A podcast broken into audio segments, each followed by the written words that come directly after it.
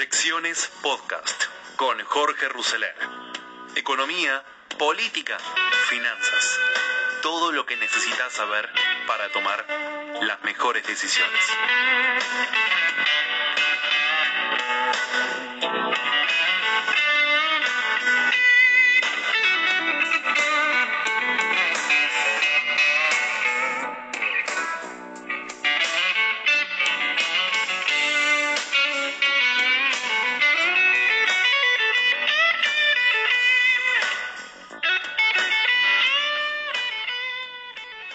El Fondo Monetario Internacional confirmó que en los próximos días seguirá la negociación con el gobierno. Aclaró que no hay fecha para tratar el tema en el board y reiteró que el organismo apoya un nuevo programa que logre equilibrio entre la estabilidad macroeconómica, la recreación de la confianza y la protección de los sectores más vulnerables del país. En su habitual conferencia de prensa desde Washington, el vocero Jerry Rice dijo hace poco tuvimos un equipo del Fondo en Buenos Aires para iniciar conversaciones formales con las autoridades argentinas sobre un nuevo programa apoyado por el Fondo para respaldar sus planes económicos. Como el equipo dijo al final de esta visita, ha habido un buen progreso en la definición de los elementos iniciales del programa económico de la Argentina. Las conversaciones entre los equipos están en curso y continuarán en las próximas semanas mientras las autoridades continúan desarrollando y esbozando sus planes económicos. Creo que es justo decir que las autoridades y el personal del Fondo Monetario comparten la opinión de que para hacer frente a los desafíos de la Argentina será necesario un conjunto de políticas cuidadosamente equilibradas que fomenten la estabilidad, restablezcan la confianza, protejan a las personas más vulnerables de la Argentina y sienten las bases para un crecimiento sostenible e inclusivo mientras la Argentina lucha contra sus desafíos económicos y también contra la pandemia. En cuanto al estado de las deliberaciones, como dije que está en curso, lo he caracterizado aquí antes y lo volvería a hacer. Lo caractericé como muy fluido y constructivo. Como parte de estas discusiones en curso, un pequeño equipo del Ministerio de Economía Argentina está viniendo a Washington para reunirse en los próximos días. Así que un equipo del fondo ha estado en Buenos Aires y ahora estamos recibiendo una visita argentina aquí en Washington. Así que estas discusiones están en curso. No tengo un calendario preciso para un eventual acuerdo sobre un programa apoyado por el fondo. Nos mantenemos en estrecho contacto mientras las autoridades continúan esbozando sus planes, como dije, y trabajan para respaldarlos, con un amplio apoyo político y social. Como en todos los asuntos de países y políticas, el personal del fondo mantiene a nuestro directorio ejecutivo informado de los acontecimientos, así que esto es cierto en el caso de la Argentina. Pero en esta etapa no hay fecha para una reunión formal del directorio ejecutivo. Sobre la pregunta relacionada con la declaración del ministro Felipe Solá, de la cual hablamos ayer, realmente no tengo nada que ofrecer al respecto y lo remito a las autoridades argentinas y estadounidenses. Eso es lo que tengo sobre la Argentina. En octubre, el fondo advirtió sobre las dificultades que enfrenta la negociación con la Argentina. La directora Cristalina Georgieva advirtió entonces que el contexto argentino sumado a una pandemia sin precedentes creaba desafíos dramáticos sin soluciones fáciles. Cabe recordar que el mes pasado hubo una misión multilateral que encabezó la vicejefa del departamento Julie Cossack y el jefe de la misión para el país Luis Cuvedú. Tras una semana algo accidentada por el tema COVID, expresaron que acogieron positivamente la intención de las autoridades argentinas de solicitar un crédito bajo el servicio ampliado, o sea, un Extended Fund Facility, un mecanismo diseñado para países que experimentan graves problemas en la balanza de pago. Se han logrado buenos avances en definir los elementos iniciales de dicho programa y se espera que las negociaciones entre los equipos continúen de manera remota durante las próximas semanas. Además, la misión señaló que existe una visión compartida para abordar los desafíos de corto y mediano plazo de Argentina y calificó la colaboración entre ambas partes como productiva de cara al futuro. Además, Como dijo Rice, hoy partirán a Washington los integrantes del equipo de finanzas que dirige Diego Basturre para reunirse con el staff durante los próximos días y avanzar en las negociaciones, aunque en principio el gobierno apostaba a lograr firmarlo entre fines de este año y principios del próximo, luego de la misión en la que no se avanzó demasiado el ministro Guzmán afirmó que posiblemente la firma vaya para marzo y abril próximo. El gobierno apuesta a reemplazar el stand-by actual, por el que debe pagar 45 mil millones de dólares entre el 2021 y el 2023, por un acuerdo de facilidades extendidas que postergue más allá del actual mandato presidencial el inicio del repago de esa inmensa deuda tomada en el gobierno de Mauricio Macri. Generoso en tus redes sociales y pones Hoy vas a dialogar con nosotros. Estética de motochorros de copa se inicia con decreto en 2016 y continúa ley en 2020. Es que fue así. En el 2016, Mauricio Macri, que tal vez tenía una visión con excesiva grandeza de su destino histórico, hace lo que hicieron muchos presidentes, Menem con La Rioja, Kirchner con la Patagonia, con Caballo muchos cordobeses, con Jorge Rodríguez los genios eran todos pampeanos. ¿Qué es lo que hace? Favorece con un decreto el traspaso de la policía a la ciudad y en realidad pone mucho más dinero del que debía, porque no saca dinero solamente para la policía. Para la policía. Y esto se hace, según mi información, probablemente mala, como te digo, en tiempos de Quintana, cuando estaban con ese esquema nuevo. Y alguien, creo que pasaron por sobre, incluso el ministro del Interior, Frigerio, que era una cosa que tenía mucho que ver porque tomaban dinero no solamente de fondos nacionales, sino de fondos que tenían que ver con las provincias. Eso se queda como decreto. Con escasísima prolijidad, cuando se produce el cambio, se devuelve la estética por supuesto que la inicia la doctora, y concluye con esta aprobación en diputados ahí al ajustado de esta ley, que es la estética de motochorros en devolución.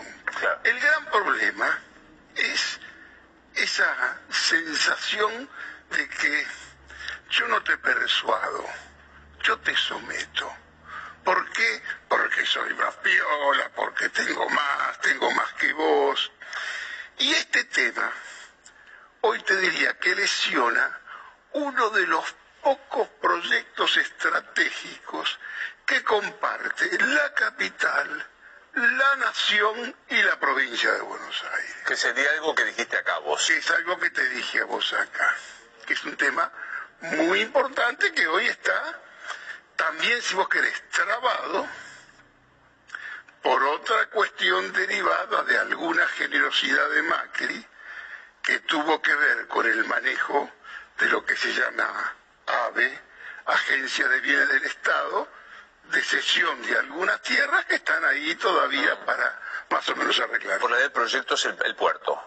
El proyecto es el puerto, que por supuesto acá hay dos grandes proyectos, que me parece casi son la, razón de ser de todo lo que viene. Este proyecto, trabado, dificilísimo, que a todos le interesa, para la capital sería muy importante porque ganas esa tierra. de vista de para la provincia de Buenos Aires ni te podés imaginar, entrarías en algunos líos si vos querés con Uruguay, hay muchas cosas que se pueden resolver y no es algo para hacer en seis meses. Y el otro tema es la hidrovía, que es el otro gran negocio. Vos en Argentina, Luis, de lo que te pongas a hablar, mm. al margen de que yo te abra muchas ventanas, yo puedo hablarte 50 minutos sin parar, porque todas las cosas remiten a alguna otra cosa. Hay una, cadena inevitable. Es, que todo, es una cadena de razonamientos, de reflexiones, de informaciones pero el tema de hoy te diría, si yo tengo que titular, digo muchachos, es una estética de motochorros. uno quiere ver cómo le saca al otro. Yo te aseguro algo que ninguno te va a decir. En las provincias saltan de alegría. ¿Por qué? Digamos, en el 2016, de mala manera, les pellizcaron algunos fondos y esto, gobernadores, intendentes, vos podés ser estúpido siendo ministro, podés ser un tonto y llegar a diputado, incluso podés ser medio tonto y llegar a embajador, a gobernador o intendente, como tonto no llegas.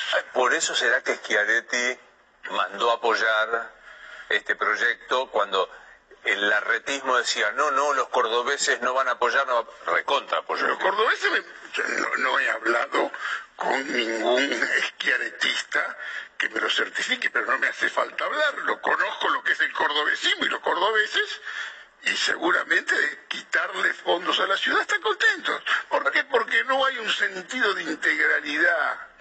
No hay una visión de Estado, si vos querés. Cada uno que llega tiene mucho que ver con sus compromisos y ver cómo favorece.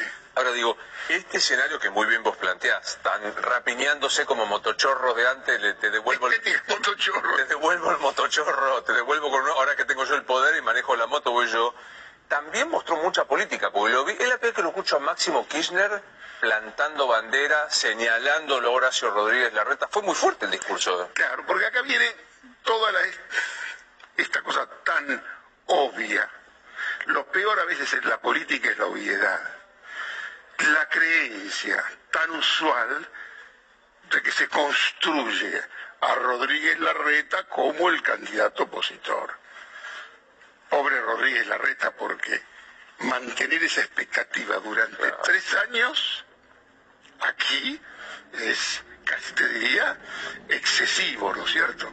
Eso sí lo inicia la doctora es ofensiva, digamos, que también tiene mucho que ver con, con la política y ahora tenés que asumir que estamos en campaña electoral. Sí, claro.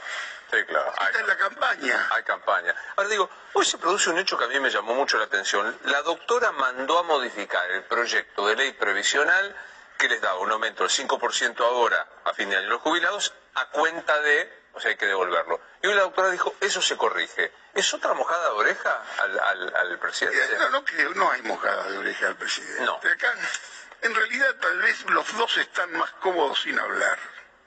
Los dos están más cómodos sin hablarse. Por supuesto, porque según mi información me cuenta que cuando hablan bastante, este, el presidente está, se siente como un poco más disminuido, ¿no es cierto? y creo que a ella se pone bastante irascible también cuando habla con el presidente, tal vez porque hay una cierta no comprensión.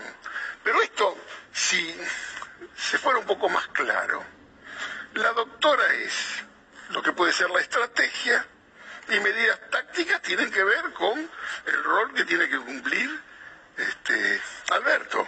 Ah. Y Alberto si resuelve algunas cosas, porque por impericia, por inoperancia, creemos que están mucho peor de lo que realmente están.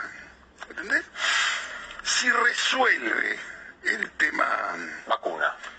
El tema vacuna, que es, es, un tema que es, hmm. la verdad que es apasionante, se me ocurre en cada cosa que no te la puedo decir aquí. Porque, ¿Por qué no? Porque se enojan todos. Y bueno, son todos tan sensibles. Se van a enojar igual. Pues se van a enojar igual. El tema, el tema vacunas fue manejado, si vos querés, con impericia y con irresponsabilidad, en algún modo. Trabajaron con algunos que son los que incluso lo llevaron y los que lo hicieron hablar con Putin, y después lo que quieren es ver cómo zafan de eso. Ahí quedaron mal. Pues estoy hablando han comido la semana pasada en Olivos con algunos de los representantes sindicados, supuestamente como lobistas, que son muchachos que tienen muy buena relación allá con Putin, si vos querés, se lo citó a este muchacho Fernando Zurichín, que es un productor importante, muy amigo de Oliver Stone, Oliver Stone, que conoce muy bien a la doctora, Oliver Stone, que filmó una película de cuatro horas con Putin, producida también por este muchacho. Y ahí se habló mucho, y por ese lado es donde vino, se produjo el viaje este que armamos tanto lío con vos. Entonces fuiste vos. Bueno, que, que, armamos aquí, y después, por mala prensa que arrastra ese grupo, se decidió ver de qué manera correrlo. Eso no fue muy prolijo. Mm. Y ahí marcó algo que no te lo quiero, se van a enojar todos, que es una cierta disidencia que existió en ese momento entre la presidencia y el Ministerio de Salud, que en algún momento adquirió cierto ribete de dureza que mejor este, lo dejamos aquí. Mm. Después están, ahora están todos con las vacunas, todos los países con las vacunas. Lo que a mí me lleva hacer, este, sale Pfizer, Moderna, Biotech, todo eso. Sale, este, por supuesto, la que tiene que ver con AstraZeneca, que incluso me dijeron que estaban inquietos, que pensaban que yo pensaba que eran la vacuna del comisario y todo eso, que en realidad es todo otro grupo que tiene mucho que ver con la Rusia de cuando era la Unión Soviética. Mm. Los ex-PC hay ex formados en lo que se llamó el directorio. El directorio que eran empresarios muy importantes que estaban en el Partido Comunista y aprovecho para que se lea El oro de Moscú, ese libro formidable, fascinante de Isidoro Gilbert, que te cuenta mucho mejor esta cosa que te cuento yo, ¿no es cierto? En definitiva son comunistas que terminan después enseñándole el capitalismo a los rusos. Mm, mm. ¿No es cierto? Este, había entre esa gente del directorio este, un hombre muy importante que termina siendo familiar de este muchacho y a partir de ahí con su visión comercial armó una que es importantísima. Lo que menos puede querer ese espacio este se entra en conflicto con los rusos. Ahora tienen mucho que ver con lo mismo. Ahora vos dijiste algo interesante. Por impericia y negligencia las cosas lucen mucho peor de lo que en realidad están. Por supuesto. O sea, si soluciona lo de la vacuna, con todo esto que estamos solucionando, ¿se acuerdan con el fondo y la cosa que de pronto no tomes como una chicana si tenés que ajustar. Si se interpreta, porque acá no queda más un estúpido en materia de observación. Hay mucha gente estúpida, por supuesto, en cantidad, pero tipos que esto lo saben analizar. Si de pronto quedas, como que ajustás, y es obligatorio, no lo tomes como una chicana de alguien que te quiere destruir. Tenés que hacer algo en un momento, si vos querés difícil, tengo entendido que hubo una reunión que no quiero abundar en detalles informativos porque uno de los sujetos murió y que tuvo muchísimo que ver, tiene mucho que ver con lo que es el mundo financiero, ah. que es un encuentro de el presidente con Jorge Brito, con el ministro de Economía, que fue una reunión muy clave, que algunos tuvieron que decirle, Alberto, Alberto, no tenés 40 mil millones de dólares de reserva, Hoy no tenés cuatro mil millones de dólares. Pero bueno, parece que este muchacho está ubicado, pero también hay otros condicionantes que algunos pueden pensar que pasa por la religión. Yo soy más escéptico al respecto. ¿Por la religión? Por, la cuestión del aborto. Papa. Es decir, que a vos no te gusta la expresión aborto. Este, la, la, palabra no me gusta. Sí, sí, lo sé. Tenés la palabra no me gusta interrupción voluntaria. Es lo más hipócrita que hay, porque aquí mis reparos con el aborto no son ni religiosos ni de principio. Mis reparos son energéticos que es para desarrollarlo si vos querés otra vez. Claro, me interesa mucho. Es una cuestión energética la energía negativa y atroz que se apodera de los dos sujetos responsables de esa decisión. Yo que... Jorge Asís, sobre la quita de fondos a la ciudad de Buenos Aires, hablando sobre la modificación del proyecto de movilidad jubilatoria y bueno, y un poco su visión política en este capítulo de Proyecciones 2020. En materia económica, El exministro Domingo Cavallo pronosticó para los próximos años un escenario en la Argentina más duro que el actual. Criticó a Martín Guzmán y al gobierno por su falta de coherencia y aseguró que pese a que cumplamos con las metas fijadas para el 2021, seguiríamos con una economía estancada y con una inflación difícilmente menor al 50% anual. Lo hizo en el marco del cierre del ciclo anual de la Bolsa de Comercio de Córdoba, que se llevó a cabo ayer. El exministro de los gobiernos de Menem y de la Rúa desde Washington y vía streaming mostró su visión sobre la coyuntura actual económica y compartió sus perspectivas para el año 2021. Dijo, estamos frente a un panorama muy poco promisorio, apuntó Cavallo, quien sostuvo que el gobierno está resignado a un crecimiento pobre. Su declaración estuvo respaldada por las proyecciones que presentó del Ministerio de Economía, de las cuales indican que recién en el 2023 se alcanzaría el PBI per cápita del 2019. En el mejor de los casos, dijo, si se cumplieran las estimaciones del presupuesto 2021, seguiríamos en una economía estancada. La única reactivación que habría sería respecto de la caída de este año y eso es muy pobre. Si uno mira las proyecciones que hace Guzmán en este presupuesto, recién en el 2023 estaríamos alcanzando el nivel del 2019. Incluso el consumo estaría por debajo de ese dato y enfatizó, en el mejor de los casos, si se cumplieran las metas que el mismo gobierno se propone y las cosas marcharan como parece preverlas por el lado de las cuentas fiscales, para el 2021 seguiríamos en una economía estancada. Haciendo bien las cuentas e incluso si el déficit no supera el cuatro y medio que espera el gobierno, el efecto monetario para financiarlo no creo que la inflación pueda ser inferior al 50% anual.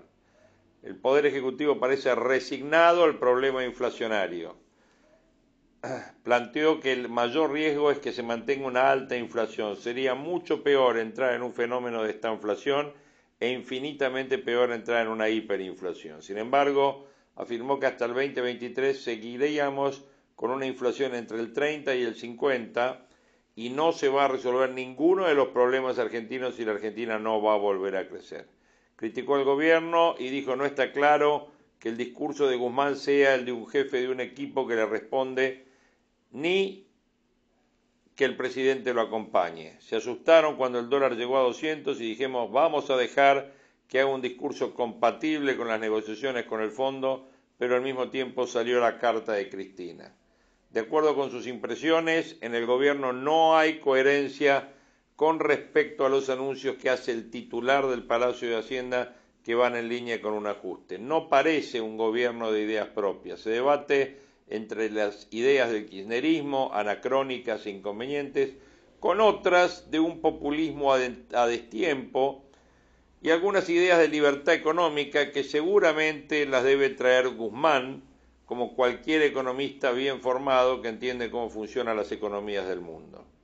En este contexto, ninguno de los problemas estructurales se va a resolver si antes no se estabiliza la economía. Y volvió a apuntar nuevamente contra Guzmán al cuestionar a los economistas que sostienen que primero hay que crecer para estabilizar las cuentas macroeconómicas. No se engañen, dijo, si no se logra estabilidad desde el vamos, como se logró en la convertibilidad en los 90, o por lo menos condiciones de seguridad que posibiliten una estabilidad rápida, es difícil instaurar reformas de fondo. Previo al cierre, Caballo se mostró optimista ante una posible derrota del oficialismo en las legislaciones legislativas del año que viene. Si cambia el color del partido político en 2023, se va a dar un ciclo favorable para el despegue de Argentina hacia un crecimiento más vigoroso y sostenido en el tiempo. Ya se están dando algunas condiciones, como la tasa de interés cero, algo que si el país pudiera aprovechar sería muy bueno, y concluyó que lamentablemente en las actuales condiciones no tenemos ninguna oportunidad de sacar rédito de esa circunstancia. Domingo Felipe Cavallo. Tranquilo. ¿Usted compró Bitcoin? Yo no compré Bitcoin. Yo tampoco, ¿cómo me arrepiento? 5 mil valía al, inicio de la cuarentena, 20 mil Con el diario del lunes, todo, obviamente, todo, todo es más fácil, ¿no? Bueno, eh, Beto Valdés, lo que más nos gusta en Somos Nosotros, ganadores y perdedores, ganadores y perdedores de este último enfrentamiento, yo diría ahora de todo el peronismo contra la capital federal, digamos. ¿no? Sí, más que todo, yo diría que es eh, una vez más eh, la centralidad política de Cristina que, que marca la cancha eh, y que transforma en una anécdota al Poder Ejecutivo Nacional y, y que, bueno, eh, como vos recién decías en, en- en el editorial, no cabe ninguna duda que pasado el miedo a la disparada del dólar Claro. en octubre, y se viene un fin de año más parecido a, a una mague de vamos por todo, con límites, porque hubo que transpirar bastante la camiseta y Máximo Kirchner terminó muy enojado. Por eso, de alguna manera, zafó ahí nomás. Eh, es decir, eh, es Cristina la ganadora, si crees, en, en este escenario, De haber alineado hasta Schiaretti, digamos, Claro. contra, contra- Exactamente. claro. Que hoy, hoy Mauricio Macri salga a criticarlo al gobernador de Córdoba, eh, más allá de que Schiaretti también aprovechó la volada en términos de que eh, Máximo Kirchner entró al recinto sabiendo que no estaban los números. Ahí fue montando en cólera. Estamos hablando de la aprobación en diputados del proyecto que venía del Senado para manotear los fondos de la ciudad. Exactamente, para manotearle más fondos Claro. de los que ya se le había anticipado.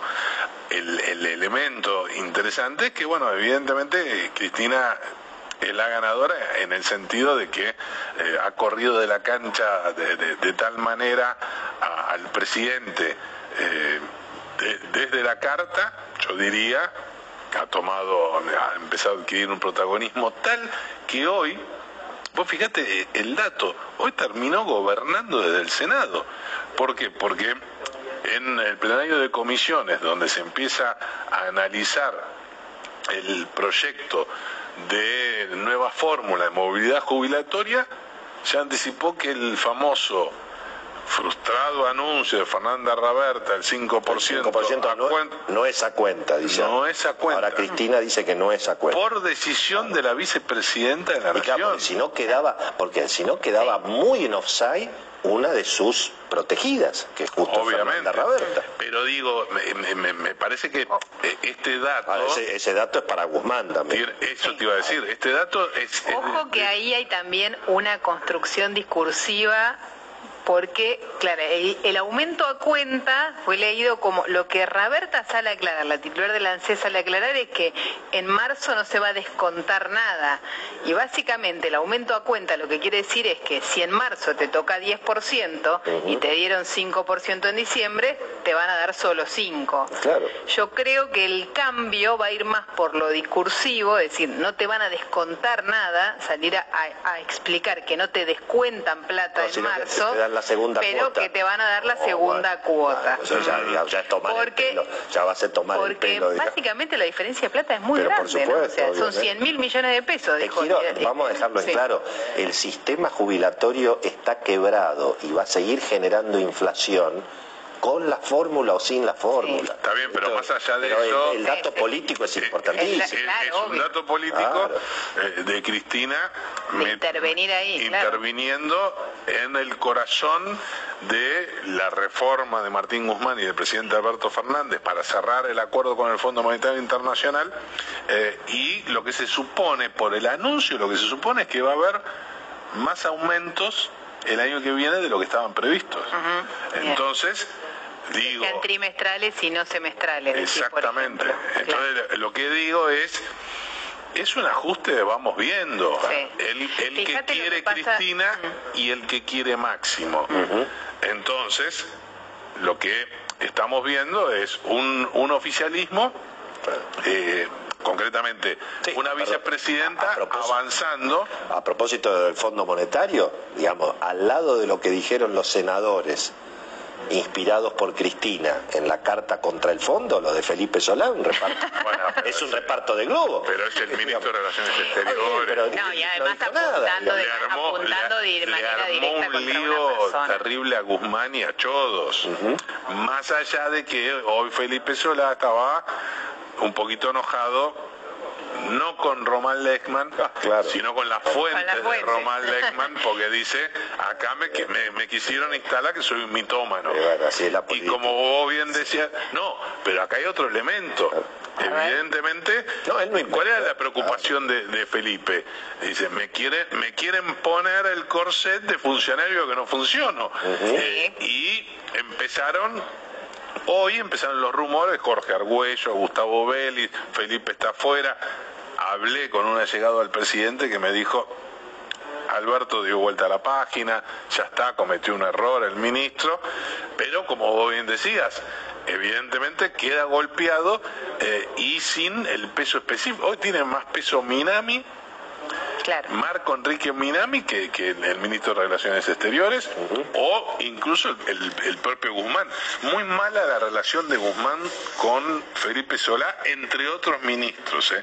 Se empieza a deteriorar. ¿Qué dicen en economía de este bueno, episodio? y bueno, tuve- fíjate que ayer, antes de que conociéramos, digamos, toda la interna que se publica hoy sobre la, la conversación dibujada, digamos, por Felipe Solá, eh, aparece una foto que llama la atención. Vos que has cubierto mil veces Fondo Monetario Internacional. Un Zoom, una reunión virtual entre Sergio Chodos, el eh, representante argentino del fondo, Y Martín figura en Guzmán. ascenso, y Sí, una figura en ascenso. absolutamente, absolutamente. Con Eh, llegada al Instituto Patria.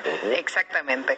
Eh, y en una conversación, en una videollamada con eh, Mark Rosen, con el famoso fu- funcionario o el director del Fondo Monetario puesto por los Estados Unidos. Ese al que le apuntó, digamos, en su descripción de la llamada Felipe Solá. No hay conver- o sea, conversaciones con los directores por países que conozcamos, no existen, ¿no? Lo que hubo ahí fue, digamos, una idea de intentar bajar el tono, eh, bajar la tensión y demás. Y arranca... Porque se había enojado en serio, Roser. Sí, y claro. Se atragantó la, Bueno. con la media luna desayunando cuando vio que, eh, porque claro, las declaraciones en Radio con Voz después fueron levantadas por un montón de agencias de de, de noticias. las agencias internacionales, además, cada vez que uno... y el hombre estaba eh, diciendo, pero yo, ¿qué tengo que ver Pero con todo este, esto? pero este señor es boleta, este Mark Ross. No. Más o menos. ¿No lo ¿por van a cambiar? ¿No lo cambian? ¿por qué? Porque Lo ese es maneja el punto. Senado. Claro, ese es el punto. ¿Quién lo tiene que definir ese cambio? Lo tiene que definir el Senado, lo, tiene que aprobar el Senado de los Estados Unidos. Y claramente el Senado quedó eh, rojo, quedó en manos de los conservadores. Vamos a ver, vamos a ver ahora. Hay que ver cómo termina, pero digamos... eh, Lo más digamos, probable es que por haya, ahora que sí. haya un Biden control. necesita pasar muchas cosas por el Senado Sí, y sí, sí. los que saben, digamos, de política exterior dicen, Biden tiene 100 problemas que resolver con eh, esa negociación. Ahora, a mí me Senado parece que más esto. allá de la, de Sí. la anécdota, todo esto viene a confirmar que el camino del acuerdo con el fondo está verde El camino del acuerdo con el fondo está es lento, va a ser lento y en economía se habla mucho más de marzo a abril que de, bueno, por supuesto que la idea de diciembre quedó absolutamente descartada, ahí había una oferta, una propuesta en su momento de Martín Redrado y demás de una negociación agresiva y llegar al 15 de diciembre con un acuerdo con el fondo que desapareció de escena. Y eh, se habla mucho más de marzo o abril eh, que eh, de otra cosa, de que de una posibilidad anterior. Mientras A mí me decían más abril sí. que marzo. Mientras tanto, hay que- Digo, teniendo en cuenta pasar el verano. la fecha, Sí. la fecha de la cosecha, ¿no?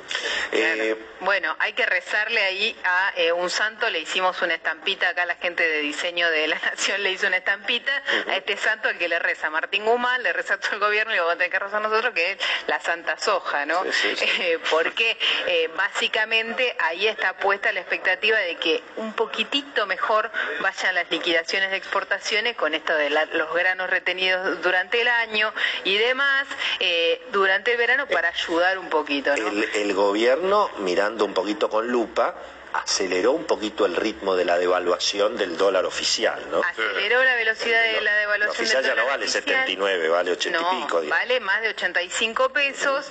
Eh, hay ahí una aceleración de la devaluación, hay una confianza en que ese precio internacional también mejoraron las liquidaciones en noviembre, digamos, en octubre habían estado a pesar de todo el movimiento en realidad es a más devalu- eh, mirando Sí. el dólar oficial, Claro. a más devaluación, más inflación. y a más inflación, más, recaudación. Claro, Ah. pero en términos de liquidación de cuando no se te exportadores. escape la tortuga, Claro, como diría En liquidación de exportación, Claro, en liquidación de exportaciones, el dólar, la- el precio de la soja más alto y eh, un tipo de cambio un poquitito más alto también, esa combinación tienta a alguno a que venda para, no sé, invertir en construcción o en otra cosa. Ahora, volviendo ¿Quién es- a- perdóname, ¿quién se inter- in- eh, in- entusiasma con eso?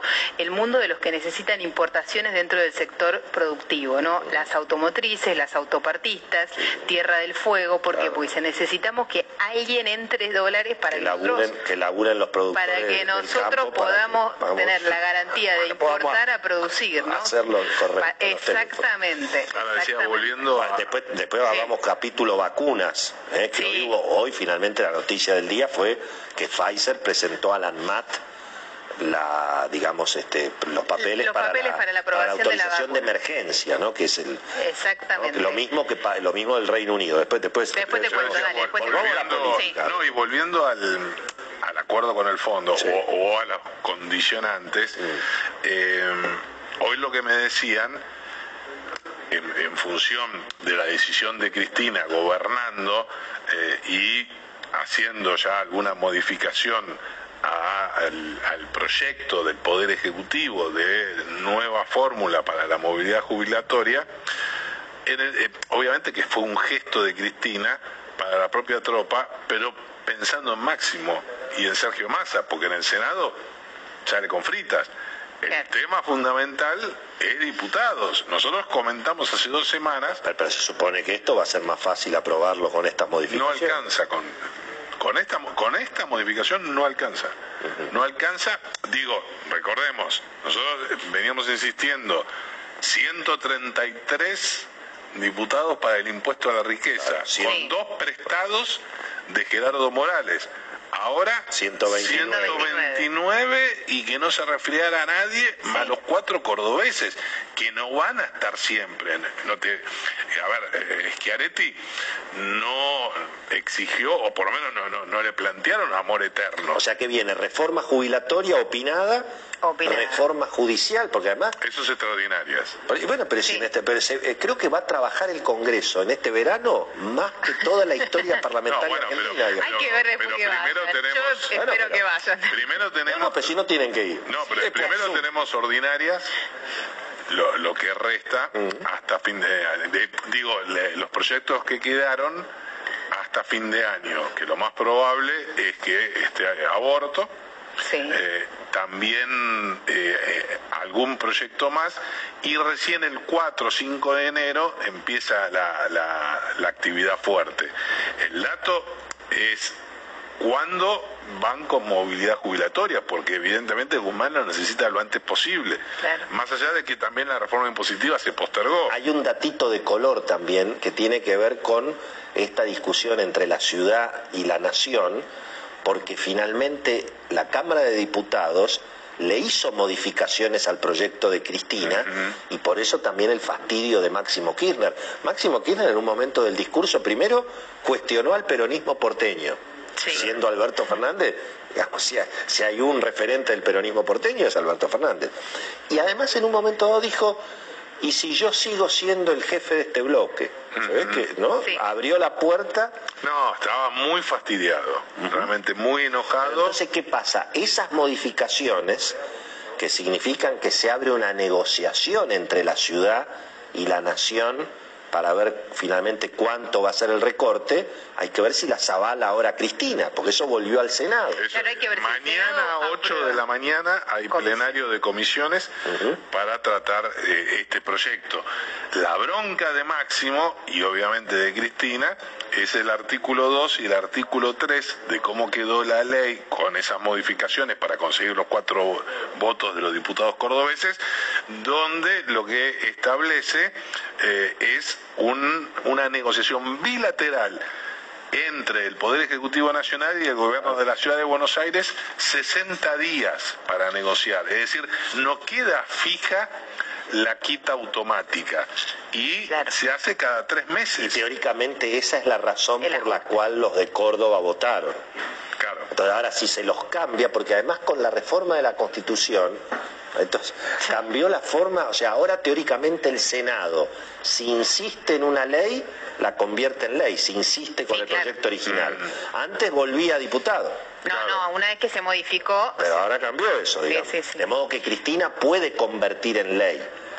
No, Cristina va a convertir en ley. No, o ratifica el- el, el tema proyecto es- En propio. En cualquiera de los casos. En cualquiera de los dos casos. O ratifica el proyecto propio. o acepta la o modificación. acepta la modificación que de diputados. pacto. Bueno, pero lo que Esa dicen- modificación puede ser un pacto de Sergio Massa y, a- y Rodríguez Larreta, que es Pero la obsesión. estuvo ahí Guado de Pedro eh, sentado en esa No, el negociación. tema ¿no, era sacar el proyecto.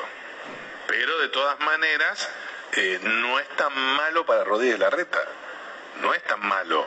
¿Por qué? Porque esto se va a terminar judicializando, no cabe ninguna duda, eh, y, de alguna manera eh, se especuló, de ahí la bronca de Máximo, se especuló con eh, el, tema este que, mm, planteaba y que comentábamos el presidente del bloque del Frente de Todos. ¿Qué, qué, qué es lo que él dice? Primero, Massa no mm, manejó a los aliados. El Poder Ejecutivo, mirando hacia la Casa Rosada y a la jefatura de gabinete, no cumplió con los aliados. O fíjate que hubo varios que venían votando a favor, entre ellos la mujer de Alfaro, del intendente de la capital de San Miguel de Tucumán, eh, la diputada Ávila, que votó conjunto por el cambio, que se había ido de ese bloque, pero no le cumplieron al marido. Entonces dice, acá no cumplen. Eh, no hay una actitud, digamos, de, de fibra, de convicción, de combate en el peronismo porteño. Cuando él habla del peronismo porteño, hace una referencia como diciendo que se le van los ojitos a los peronistas porteños con los jefes de gobierno, o sea, haciendo referencia también a Macri y a Rodríguez Larreta, pero sobre todo con el actual jefe. ¿Por qué? Porque es la mirada de Cristina. Cristina considera que Alberto Fernández forma parte de una estructura política, junto con Marcela Lozardo, con Víctor Santamaría, con Juan Manuel Olmos, que conviven hace muchos años con el Tano Angelici, con la mesa judicial de Macri y con Rodríguez Larreta, y que son corresponsables de lo que se llama el lofer. Entonces, imagínate Sí, sí. la bronca que tienen respecto a este tema. Diga. Una que me dijo esta semana alguien que hace 30 años que trabaja, o dice por lo menos que hace 30 años que trabaja con Cristina Kirchner, dice, al peronismo porteño le salió gratis llegar al gobierno. No saben lo que pasamos nosotros los últimos cuatro años, le falta compromiso, ¿no? O sea, El peronismo porteño llegó gratis, coparticipación, ganadores y perdedores del recorte a la ciudad. Información sobre el pedido de autorización de Pfizer para usar su vacuna en la Argentina. Información de Cecilia Buflé y Beto Valdés en el programa Somos Nosotros de Willy Cohen que hemos compartido aquí en Proyecciones. Les mando un abrazo grande y nos encontramos en nuestro próximo podcast. Muchas gracias. El viejo manual de Kirchner guía la guerra contra la reta. El conflicto entre los peronistas y Horacio Rodríguez Larreta funciona como un visor a través del cual se pueden advertir todas las dimensiones del drama oficialista. Allí se expone una forma de hacer política cuyo gurú fue Néstor Kirchner. Aparece también la incomodidad de un gobierno que se debate entre sus inclinaciones demagógicas y las obligaciones que impone un ajuste inevitable. Se puede observar, además, una doble rivalidad. La que separa al frente de todos de Juntos por el Cambio, y la que enfrenta, en el seno del kirchnerismo, distintos proyectos electorales y biográficos. Las tensiones que se condensan en este enfrentamiento desbordan, a pesar de las declamaciones de la Casa Rosada, la contabilidad fiscal. Por momentos se tiene la impresión de que en este duelo se encierra, como una reducción a escala, el destino de los próximos tres años. Kirchner padre enseñó que política y piedad son incompatibles. Cuando gobernaba Santa Cruz, los camarógrafos del canal provincial tenían prohibido enfocar el rostro del intendente radical de Río Gallegos.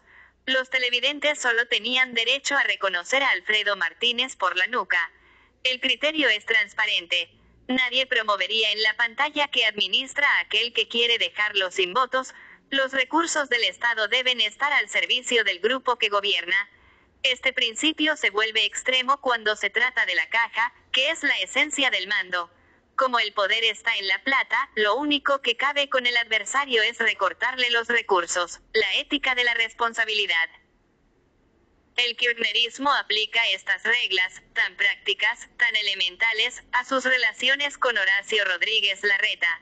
Se trata del adversario más amenazante. No solo porque está instalado en la gran vidriera porteña, que él controla de memoria. Hoy es, además, la figura más popular del país. Según el último sondeo de Federico Aurelio, Larreta es apreciado por el 68% de los argentinos, y solo el 22.9% lo rechaza. Si se pretende retener el poder en 2023, hay que destrozar esa aritmética. Es bastante obvio que, desde diciembre pasado, el oficialismo se propuso convertir a la reta en el centro de imputación de todos los males. Ni siquiera el pánico ante el coronavirus puso en suspenso ese plan de acción. En julio, cuando todavía se reunían, Cristina Kirchner reprochó a Alberto Fernández distinguir al jefe de gobierno del resto del macrismo. Es lo mismo. No te olvides de que a mí los allanamientos me los hacía la metropolitana. Pocas semanas más tarde, la vicepresidenta recomendaba un aguerrido discurso de la diputada Daniela Vilar, en el que esta militante de la cámpora denunciaba, presa de la indignación, que el presupuesto ambiental de la ciudad de Buenos Aires equivale a todos los recursos de Lomas de Zamora, donde ella hace carrera. Vilar se enfurecería más si se entera de que su esposo, el pragmático Federico Otarmín, administra un tesoro similar como presidente de la Cámara de Diputados de la legislatura bonaerense. Apenas ocupó su sillón, el presidente se propuso restarle fondos al gobierno porteño, puso en pausa esa maniobra durante la pandemia, pero volvió corriendo a ella cuando estalló la policía bonaerense. Para el manual de conducción del kirchnerismo resulta intolerable que los porteños, que votan a Juntos por el Cambio, no tengan problemas de dinero. Y que Axel Kicillof, que está al frente del distrito donde radica su propia base electoral, ande contando las monedas. Esta es la ecuación mayor del federalismo de Fernández. Mientras a la reta se le quitan 62 mil millones de pesos, Kicillof ha recibido giros discrecionales que multiplican por 10 los que Mauricio Macri enviaba a María Eugenia Vidal. Es cierto que Macri terminó siendo mezquino con Vidal. Entre otras razones, porque para convalidar el acuerdo con el FMI y el PJ le exigió desfinanciar a la provincia, para desbaratar la amenaza de Vidal. También es verdad que el gobernador Cafiero, el abuelo Antonio, se dio puntos de coparticipación de Buenos Aires. La provincia tiene, además, altos índices de pobreza, aún así la preferencia actual es inédita, y los demás jefes provinciales la toleran en silencio, es el territorio de Cristina Kirchner. Así como hubo una atribución implícita a la ciudad por la escasez del presupuesto de seguridad de la provincia, Eduardo Guado de Pedro se apresuró a responsabilizar a la reta por la desastrosa organización del funeral de Diego Maradona. El tuit fue redactado mientras la señora de Kirchner estaba refugiada en el despacho del ministro del Interior. Con la misma velocidad la Casa Rosada dio de baja la página web en la que se ufanaba de haber centralizado todas las fuerzas policiales que intervenían en esa ceremonia. Sería interesante que De Pedro vaya elaborando desde ahora nuevas imputaciones contra el jefe de gobierno, porque se le presenta una oportunidad inmejorable. El 9 habrá una vigilia por la sesión en la que se tratará la ley Vilma de despenalización del aborto dos legiones, una celeste, otra verde, enfrentadas. Como la denuncia penal contra la reta ya se realizó, solo habría que sumar los nuevos episodios. La saga federal contra la ciudad de Buenos Aires está basada en una contabilidad bastante sobria. La desarrolló Silvina Batakis, la secretaria de provincias en un informe que elaboró para De Pedro. La tesis de Batakis podría resumirse, prescindiendo de pormenores técnicos, en estos términos. Así como Macri asfixiaba a Vidal, la reta se fumó a Macri. Cuando le transfirieron una sección de la Policía Federal, se hizo acreditar el monto correspondiente a todos los servicios de seguridad. No se limitó a los transferidos, la ciudad pasó de 1.4 a 3.75% de coparticipación. Estos números deben ser discutidos en la Corte. El jefe de gobierno pidió un fallo cuanto antes, pero los jueces se tomarían, en principio, tres semanas para definirse. La ministra de Justicia, Marcela Lozardo, entendió que la reta está presionando al máximo tribunal. Hay que imaginar lo que Lozardo habrá sufrido cuando tuvo que asistir en silencio, en vísperas del fallo sobre los jueces Bruglia y Bertuzzi, a las descalificaciones de Leopoldo Moreo sobre cada uno de los magistrados, con nombre y apellido. La reta tiene buenos argumentos jurídicos. Sobre todo uno, el Poder Ejecutivo Nacional no puede hacer una alteración unilateral de la coparticipación, sobre todo desde que, en el fallo GCBAC, provincia de Córdoba, de 2019, el máximo tribunal definió a la capital como una ciudad constitucional federada, por eso, cada vez que se decretó un cambio en el índice, fue como consecuencia de un pacto fiscal entre la nación y la ciudad. Las encuestas señalan, sin embargo, que la opinión pública tiene sus propias creencias. Como cualquier otra discusión, esta también se organiza de acuerdo con polos preexistentes. Para el kirchnerismo los porteños son privilegiados y para el antikirchnerismo, despojados, la verdad es que la ciudad recibe mucho menos de lo que aporta a la caja común. Pero una mayoría está convencida de que recibe más de lo que le corresponde. Sobre esta percepción se sostuvo el discurso de Máximo Kirchner, el martes a la madrugada, en el Congreso. La explicación de Kirchner hijo sobre la relación entre la nación y la ciudad, se inscribe en una concepción general desde la que él interpreta todos los fenómenos. Está basada en tres axiomas, es decir, tres verdades que no requieren ser demostradas. 1. Cualquiera sea la discusión, a priori, la razón está siempre del lado de los que tienen menos. Aunque no lo esté. 2. Cualquiera sea la discusión, a priori, lo nacional es superior a lo extranjero aunque no lo sea. 3. Cualquiera sea la discusión, a priori, el Estado siempre tiene una solución mejor que el sector privado. Aunque no la tenga, el diputado Kirchner no es original con sus premisas, sobre ellas se constituyó un consenso que rige a una franja amplia de la sociedad desde hace muchísimas décadas. El jefe de la Cámpora no quiso presentar el diferendo con la ciudad como un problema técnico, de reparto de recaudación. Para él es un enfrentamiento de pobres contra ricos, así como el de Macri fue, desde el punto de vista social, un gobierno para los sectores más pudientes, desde el punto de vista federal gobernó para la ciudad más opulenta. La desmentida de este argumento es muy sencilla. La coparticipación efectiva que recibió la provincia de Buenos Aires durante la administración Cambiemos pasó del 18.5% en 2015, con la señora de Kirchner, a 22.2% en 2019. Macri quería, con Vidal, lo mismo que quiere ahora el peronismo con Quisillo, retener el distrito más importante del país. Sin embargo, la consigna oficial es, como con el impuesto que Máximo Kirchner promovió con Carlos Heller, hay que sacarles a los ricos, hay que ponerse en los zapatos del diputado. Él sostiene, con silencioso estoicismo, el ajuste fenomenal que lleva adelante su gobierno. La deuda en pesos fue dolarizada en beneficio de fondos como PIMCO o Templeton. Desde diciembre, el endeudamiento aumentó en 20 mil millones, mientras el Banco Central pierde reservas. Se suprimieron programas como el IFE y el ATP. Según las estadísticas del FMI, la Argentina fue uno de los países latinoamericanos que menos recursos aplicó a aliviar la pandemia pero también el que más daño fiscal sufre con esas erogaciones, los abuelos, soportan un recorte en sus ingresos en términos reales, todavía falta el aumento de tarifas.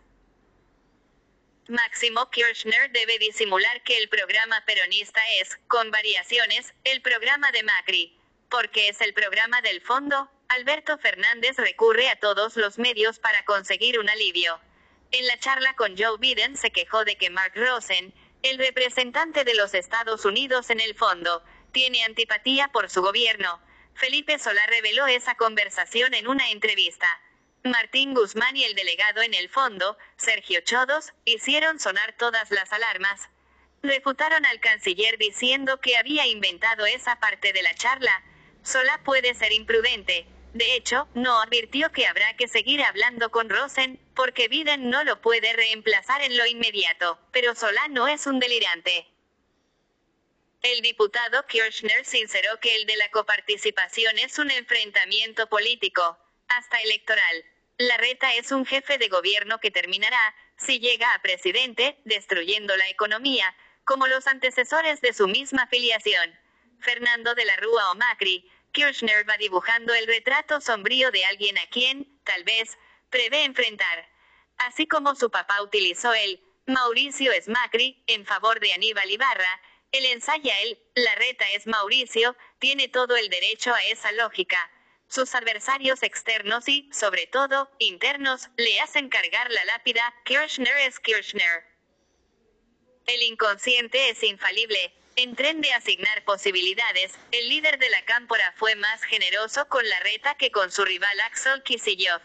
Ningún gobernador de la provincia llegó jamás a presidente, recordó. También bromeó con las opacas relaciones entre la reta y el PJ Capital. Al jefe de gobierno le brillan los ojitos cuando ve a algunos dirigentes del partido. Kirchner sabe que a esos dirigentes les brillan mucho más. Los túneles hacia la reta son innumerables, van desde Víctor Santa María hasta Juan Manuel Olmos y Cristóbal López. Son anécdotas, para la familia Kirchner, la verdadera preocupación de las vinculaciones con la reta radica en Alberto Fernández. El presidente ha deteriorado su imagen. Pero, en aquel sondeo de Aurelio, conserva un 55% de consideración positiva, medio punto más que en octubre, y un 42.2% de negatividad, casi un punto menos que en la medición anterior. En su entorno adjudican esa pequeña mejoría a la mayor tranquilidad cambiaria, el bromea, no, debe ser porque Cristina no me habla, enseguida aclara, ojo que es un chiste. El detalle amenazante de Fernández no es que tiene mejor imagen que la vicepresidenta. Hay otro más importante. Existe un 30% de encuestados a los que les gusta Fernández y la reta al mismo tiempo. Quiere decir que Fernández puede aspirar, todavía, a un votante que a los kirchneristas biológicos les resulta esquivo.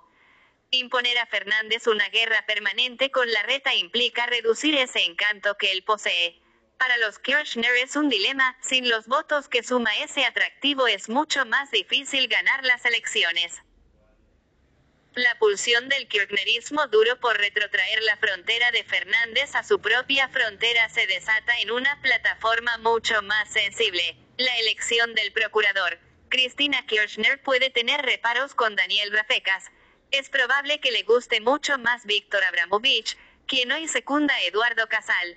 Abramovich es un jurista articulado, con una clarísima formación de izquierda. Durante años trabajó el en CLS de Horacio Berbitsky, un perfil mucho más simpático para la vicepresidenta que el de Rafecas, sobre todo porque algunos amigos lo definen como débil de carácter al imponer en el Senado que el procurador sea elegido con mayoría absoluta, es decir, sin acuerdo con la oposición, la vicepresidenta dinamitó cualquier movimiento de Fernández hacia el centro. Él no defiende su jugada, tampoco las pretensiones de su jefa. El diputado mendocino José Luis Ramón, cuyo bloque es esencial para aprobar la nueva normativa, adelanta que prefiere que el jefe de los fiscales sea designado con dos tercios, el interlocutor de Ramón es Sergio Massa. La suya puede ser una posición negociadora, o puede ser la apuesta de Fernández a que el proyecto de Cristina Kirchner naufrague en diputados, como su propia reforma judicial. Fin de la nota. Carlos Pañi en la nota de hoy en el diario La Nación.